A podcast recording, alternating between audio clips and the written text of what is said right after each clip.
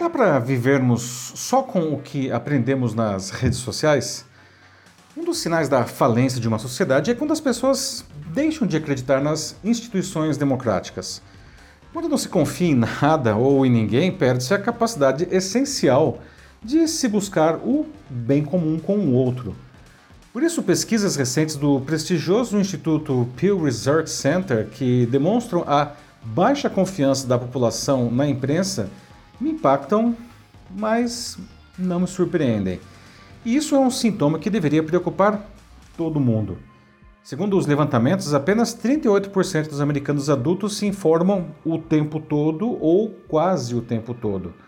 Além disso, só 15% acreditam muito e 46% um pouco nos veículos jornalísticos nacionais. Em compensação, 14% buscam notícias no TikTok. 32% se a gente considerar só quem tem entre 18 e 29 anos de idade.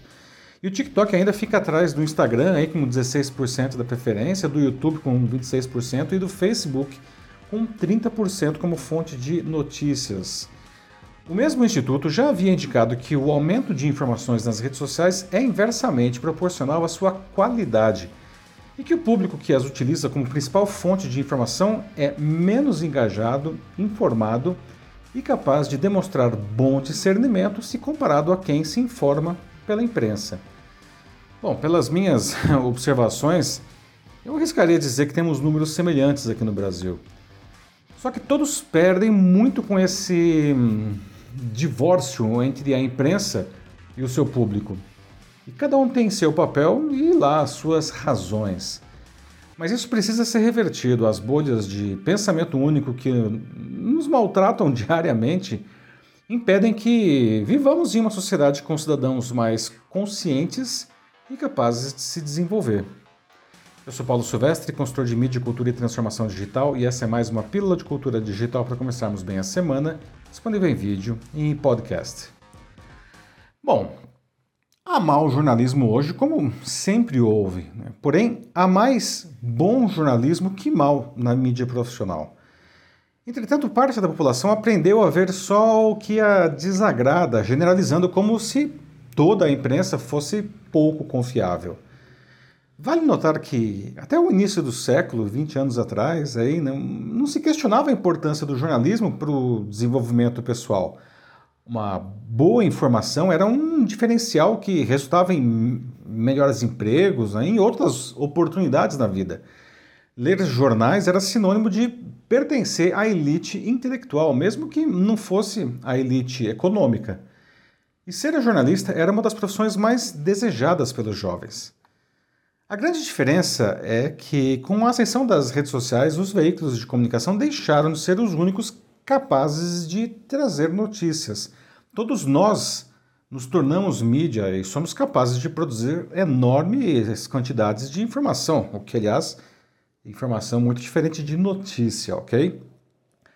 Diante disso, muitos grupos de poder descobriram uma nova maneira de dominar as massas.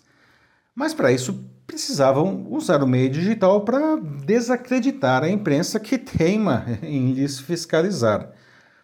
O combate à mídia pelos poderosos não é algo novo, não apenas ganhou escala com o meio digital. O Joseph Goebbels, o ministro de propaganda do Adolf Hitler, foi essencial para o poder do Hitler ao criar uma, uma máquina de, de silenciar a imprensa e as vozes dissonantes.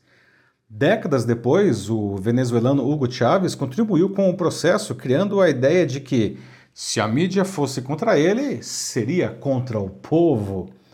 E demonstrando que o combate à imprensa não segue ideologia, Donald Trump se notabilizou por ignorar solenemente a verdade e usar o meio digital para impor os seus interesses como fatos.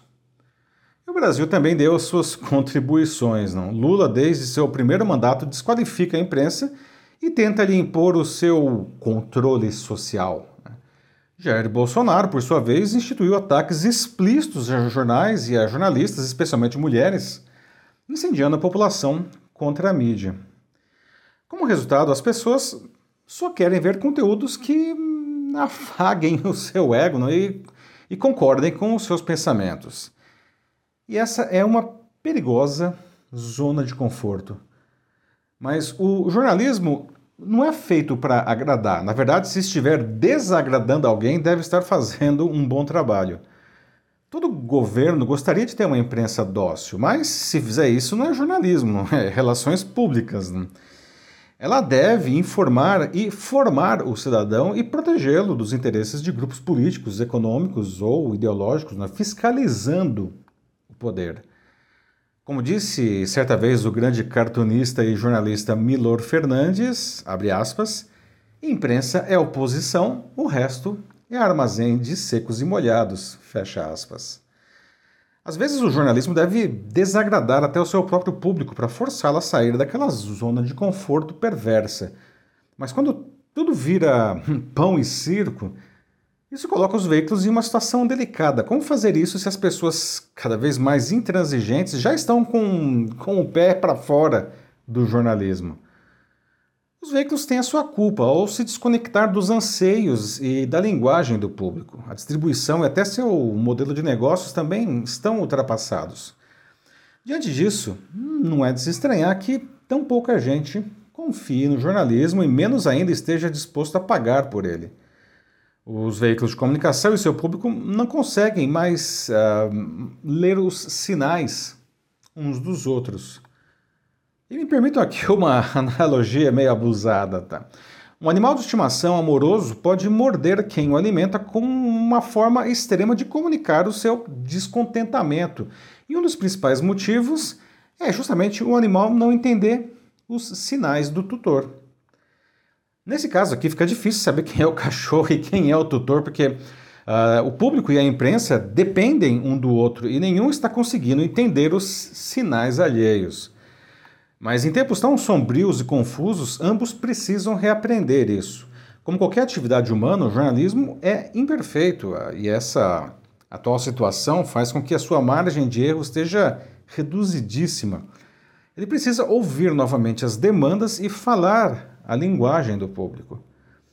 As pessoas, por sua vez, precisam colaborar, reconhecendo que sem jornalismo profissional ah, perderiam elementos essenciais no seu cotidiano. Não saberiam, por exemplo, dos escândalos do governo atual, do anterior e de qualquer outro, ah, ou as diferentes, por exemplo, as diferentes perspectivas sobre a guerra na Ucrânia e o conflito entre Israel e o Hamas.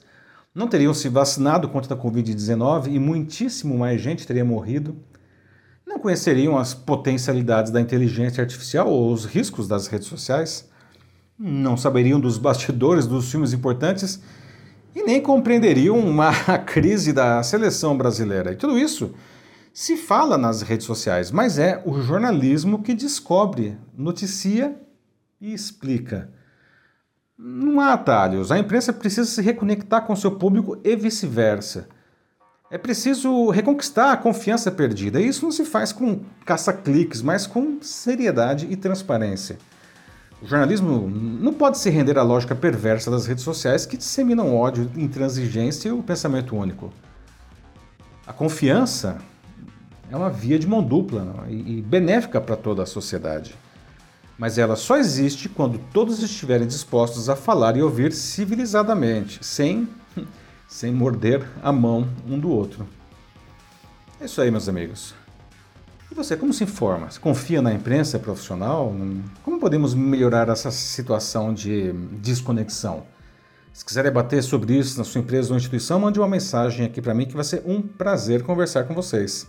Eu sou Paulo Silvestre, consultor de mídia, cultura e transformação digital. Um fraternal abraço. Tchau.